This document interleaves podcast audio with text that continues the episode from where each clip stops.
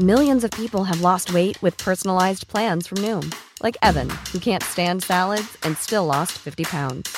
Salads, generally, for most people, are the easy button, right? For me, that wasn't an option. I never really was a salad guy. That's just not who I am. But Noom worked for me. Get your personalized plan today at Noom.com. Real Noom user compensated to provide their story. In four weeks, the typical Noom user can expect to lose one to two pounds per week. Individual results may vary. Heraldo Podcast, un lugar para tus oídos. Noticias del Heraldo de México.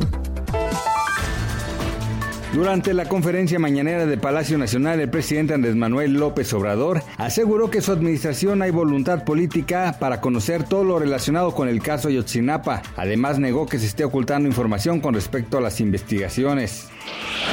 En las líneas 1, 2 y 3 del sistema del Metrobús en las máquinas de pago activaron nuevas opciones para recargar las tarjetas de movilidad integrada. Ahora los usuarios podrán usar sus tarjetas bancarias, el sistema CODI, billetera electrónica, tarjetas sin contacto para hacer recargas máximas de 120 pesos. El expresidente de Francia, Nicolás Sarkozy, fue condenado a un año de cárcel por financiación ilegal de su campaña electoral a la presidencia en el año 2012. Esta sanción se suma a la que recibió hace unos meses, en donde se le sentenció a tres años de prisión por corrupción y tráfico de influencias.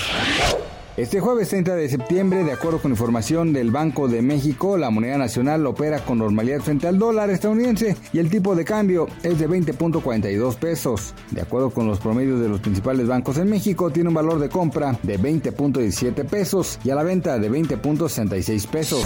Noticias del Heraldo de México.